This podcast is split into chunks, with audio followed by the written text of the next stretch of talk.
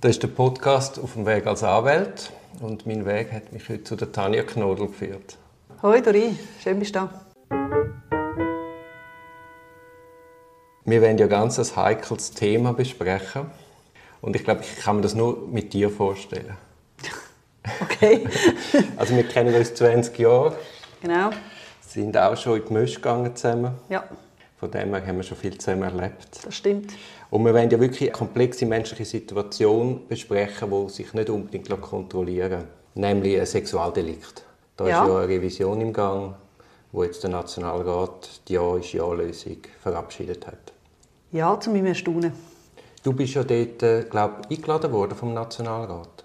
Nein, ich bin ähm, beim Ständerat, ah, okay. bei der Rechtskommission im Ständerat, bin ich mal anwesend gewesen. Und wie war das grundsätzlich? Ja, noch spannend. Also es ist einfach von der Verteidigerseite bin ich und von der Opferseite ganz viel. Also Opferhilfestellen, Opfervertreter, zwei Opfer, also alle möglichen Leute von Opferseiten und ich meine selbstverständlich kein Täter, weil wer geht dann schon dort hin und sagt, hallo, ich bin mal, er der vergewaltigen. Das macht ja irgendwie niemand und darum war es ein bisschen unausgeglichen.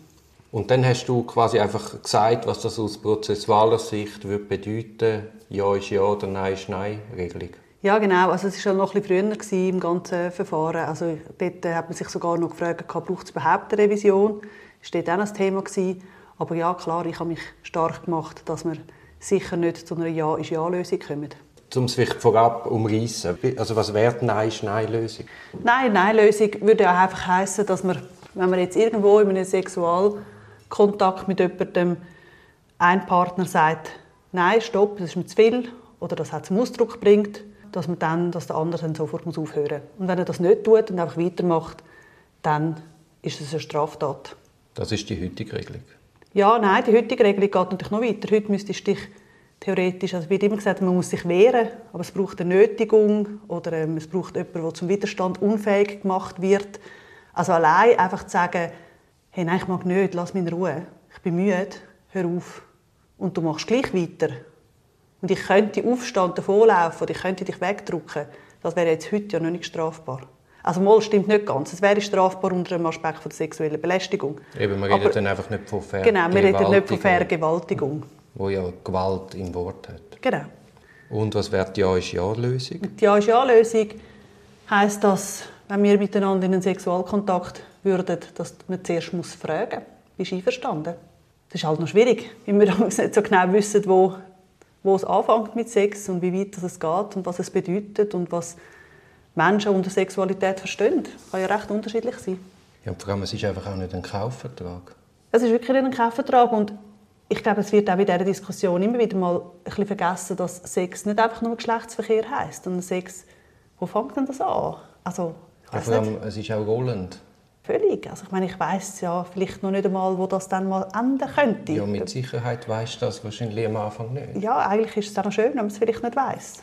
Bei der Ja ist Ja-Lösung. Also wenn der Mann dann nicht explizit fragt, dann läuft er Gefahr, dass er sich einer Vergewaltigung schuldig wird machen. Das ist so es wird immer wieder gesagt, ja, es langt ja auch ein Konkludenzja.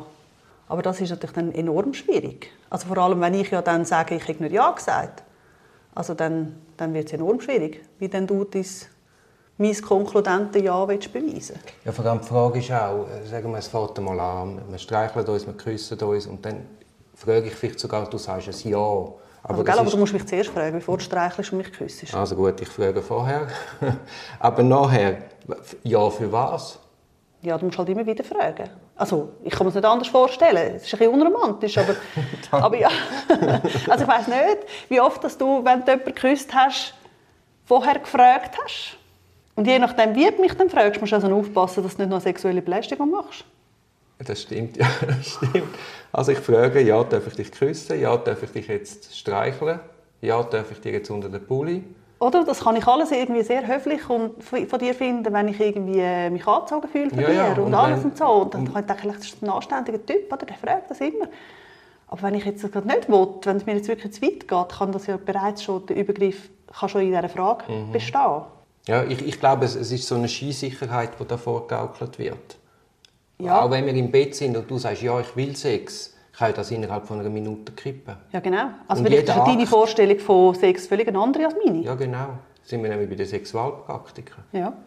Und was ist denn? Also wenn du mal Ja gesagt hast, kann ja das dann im Gegenteil dazu führen, dass du das Gefühl hast, du müsstest das jetzt durchstehen, weil du ja Ja gesagt hast. Ja. Also, also es könnte ja für die Frau oder für den Partner, der es nicht will, sogar hinten rausgehen. Genau, also dass ich mich wie an mein Ja gebunden fühle. Mhm. So ein bisschen, oder? Und dann das Gefühl habe, ah, Mist, jetzt habe ich ja Ja gesagt. Aber eben, was heisst denn Ja? Ja zu was? Und es kann ja auch sein, dass sich meine Meinung ändert, dass es mir dann plötzlich gar nicht mehr gefällt oder irgendwas. Also es ist schon sehr schwierig.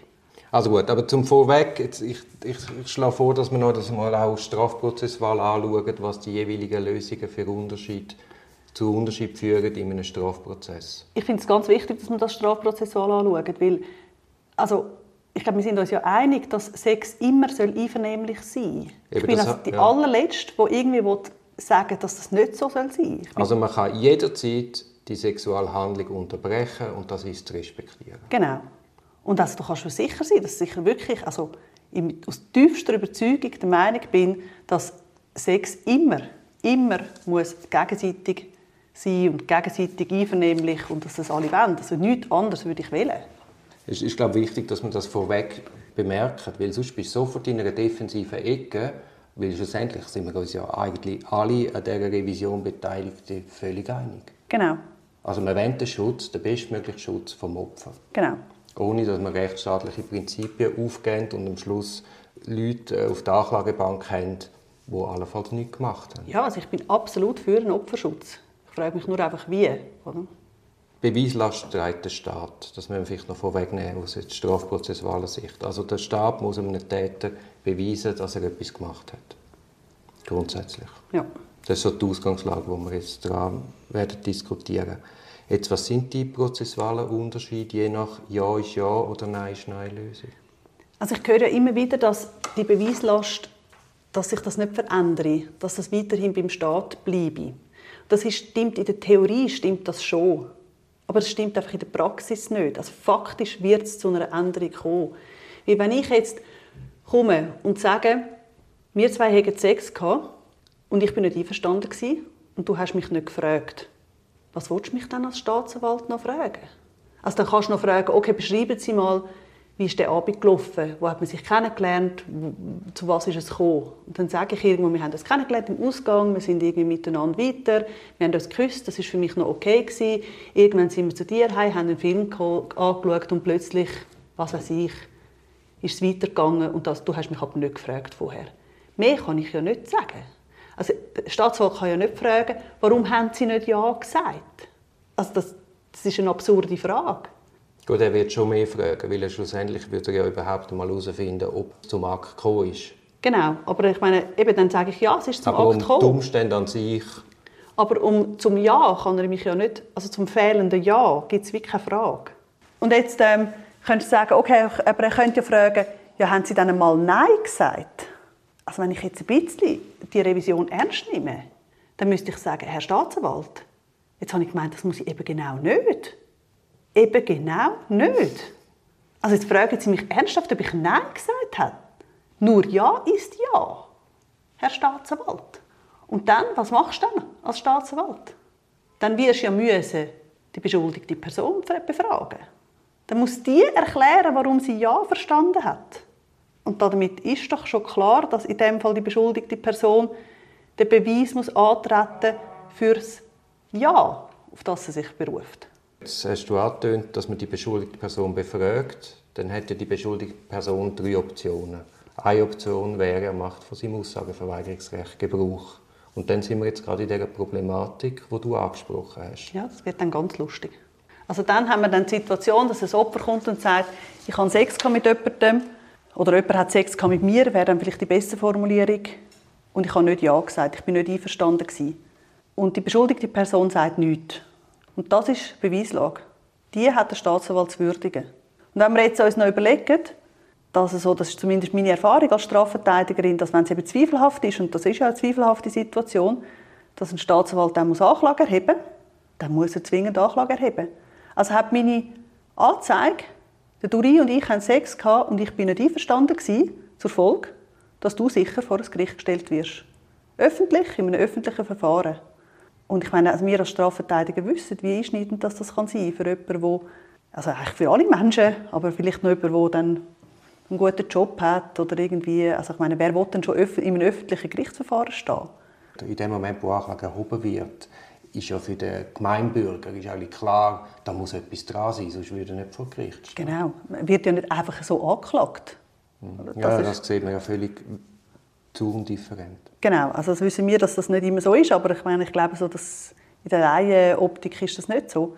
Ja, wir haben die Zeitung voll von so Fällen. Oder? Genau. Also dann sagen wir, der Mann macht Aussagen. Und er sagt, ja, ich habe gefragt, die Frau hat ja gesagt. Dann haben wir einfach eine Beweisproblematik, die wir heute haben und die wir auch in Zukunft werden haben, was es halt immer gibt, die vier Augen direkt. Dass man muss sagen, okay, jemand sagt, man hat nicht Ja gesagt, jemand sagt, man hat Ja gesagt. Und dann wird es dazu kommen, wem seine Aussage ist glaubhafter. Nur, ja, ich meine, die Frau muss die Umstände schildern. Also immer ausgehend davon, die Frau ist das Opfer, muss die Umstände schildern. Aber über das Kernproblem vom fehlenden Ja kann ja nur der Mann Aussagen machen. Aber ja, dann haben wir einfach eine Beweisproblematik, die wir heute schon haben. Die lösen wir nicht mit der Revision. Vor allem, wenn dann auch möglich ist, konkludent zuzustimmen. Also sie geht mit ins Taxi, sie geht mit heim, sie geht mit in der Unterhose ins Bett.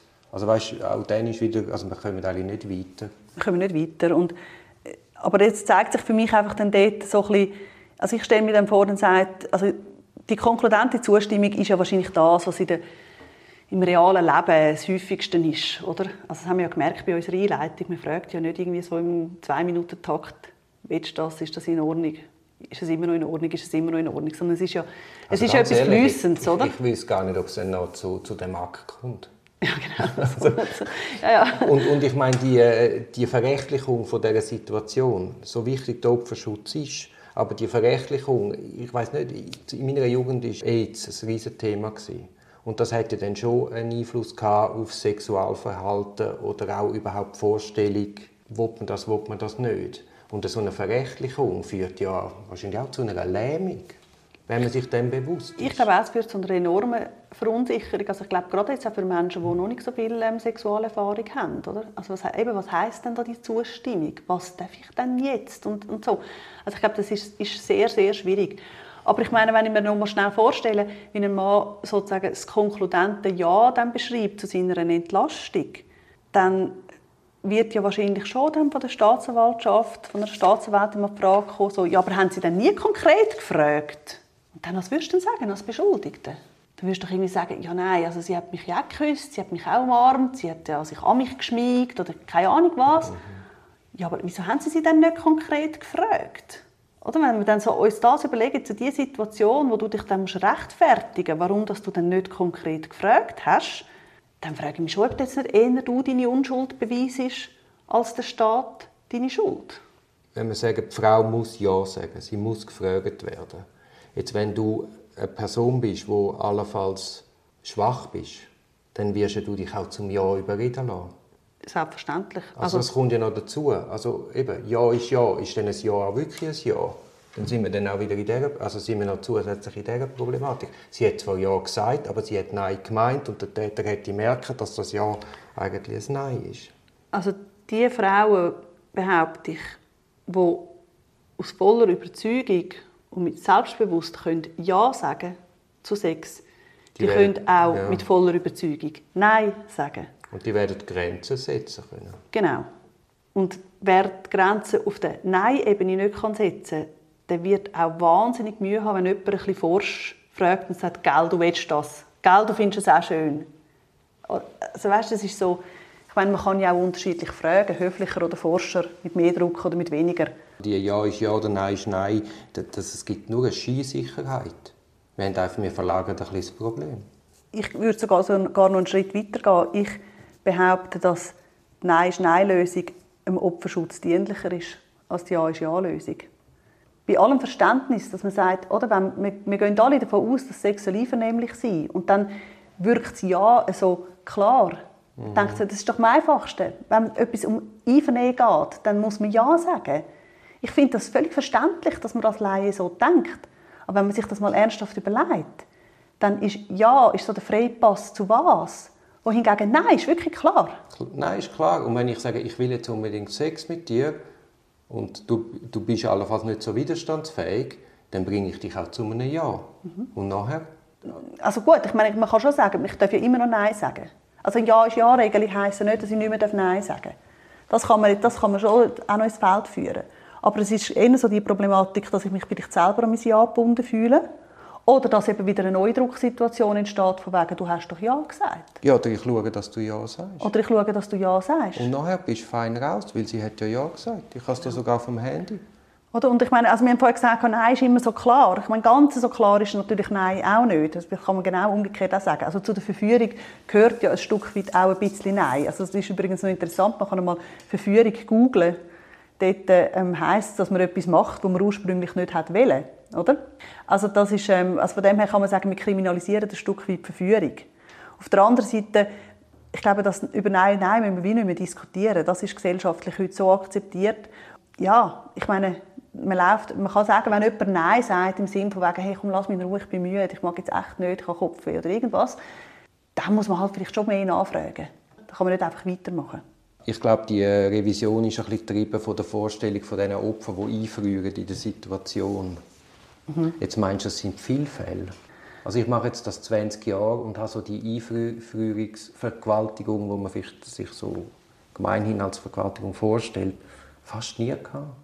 Es ist lustig, kann man das heute auch überlegt. So, oder das Freezing, das immer eingebracht wird. Ich mache das auch 20 Jahre Job und ich habe noch nie einen Fall gehabt mit einem Freezing, wo ich selber jetzt irgendwie weder als geschädigte Vertretung, als Opfervertreterin noch als Strafverteidigerin das Thema war. Aber natürlich, meine, meine Praxis ist ja statistisch nicht relevant. Aber ich glaube, man muss ein bisschen aufpassen, was man denn überhaupt unter Freezing versteht. Also Freezing wäre ja sozusagen das eingefrorene Opfer, das so erstarrt, komplett sich eigentlich gar nicht mehr äußern kann. Und das über sich ergehen Und das über sich ergehen lässt. Aber wenn man von diesen Opfern wenn wir die schützen dann bräuchte man gar keine Revision. Weil in der heutigen, im heutigen Tatbestand von der Vergewaltigung steht ja, dass wenn du Sex hast mit jemandem, der zum Widerstand unfähig ist, dann machst du dich strafbar. Oder dann ist das eine Vergewaltigung. Und also ein klassischerer Fall von einer Widerstandsunfähigkeit als ein gefreeztes Opfer kann es ja wohl nicht geben. Ich glaube, viel häufiger, und das glaube ich kommt dafür sehr oft vor, sind Opfer, die sich nicht getrauen, sich zu wehren oder Nein zu sagen oder sich irgendeiner Form bemerkbar zu machen, dass nicht in Ordnung ist. Ja, dann sind wir bei der Selbstwirksamkeit, also beim, bei der Fähigkeit, Widerstand zu leisten. Genau, aber so nicht im Sinne von einem Crease, wo, wo jemand völlig erstarrt einfach gar nichts mehr kann sagen kann, sondern man sagt, ja, ich habe, mich, ich habe mitgemacht, weil ich nicht will, dass es noch schlimmer wird. So, das gehört mir ja schon noch öppe. Aber diese Fälle...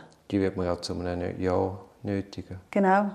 Also man kann auch so ein bisschen sagen, also wenn es möglich ist, jemanden zu Sex zu nötigen, dann ist es ja erst recht möglich, jemanden zu einem Ja zu nötigen.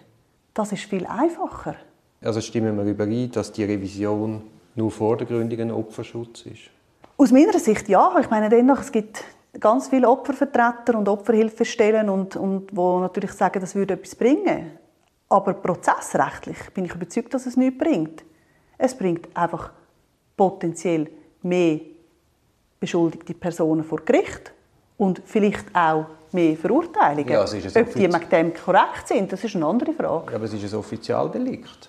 Also theoretisch, wenn, wir, wenn du morgen Sex hast mit deinem Partner und nicht fragst, stehst du eigentlich dann schon mal vor Gericht. Ja. Wenn der Staat davon erfährt. Genau. Ja, und jetzt kann man sagen, ja gut, aber wenn es ja, für mich irgendwie okay war, dann zeige ich das ja eine Art nicht an. Aber ich finde es gleich eine recht äh, krasse Vorstellung, dass wir uns wieder darauf verlassen, also dass es sozusagen zu Straftaten in den Schlafzimmern kommen kann und wir verlassen uns einfach darauf, dass das nicht angezeigt wird. Ja, und Bilder wandeln sich. Also wir kennen all die Ehescheidungen, die dann auf einmal Akt von 17 Jahren zum Thema werden, weil man es einfach heimzahlen will. Genau, diese Fälle gibt es. Und ich meine, es hat sich, also ich, bei mir, also in meiner Praxis hat sich das jetzt verstärkt. In meiner beruflichen Praxis hat sich das verstärkt mit diesen Tinder-Bekanntschaften, oder? Ja. Also wo einfach, ja, ich meine, da trifft man sich und es ist eigentlich von vornherein klar, es geht um Sex, aber dann verspricht sich einer halt doch ein bisschen mehr und ist vielleicht doch auch eher auf der Suche nach einer Beziehung. und ist dann auch wahnsinnig verletzt, wenn man dann irgendwie realisiert, der andere sieht das nicht so Ja, der oder, hat oder hat nebendran noch benutzt, drei ja. andere getindert und mit denen Sex gehabt. Also so Fälle finde ich, das finde ich schon noch heikel. Ja, vor dem Sex ist nicht nach dem Sex. Genau. Das ist ein Podcast aus der Reihe Auf dem Weg als Anwältin. Ich hoffe, der Podcast hat dir gefallen. Für mehr Podcasts schau doch auf meiner Homepage www.duribonin zusammengeschrieben.ch. Viel Spaß beim Entdecken von weiteren Podcasts.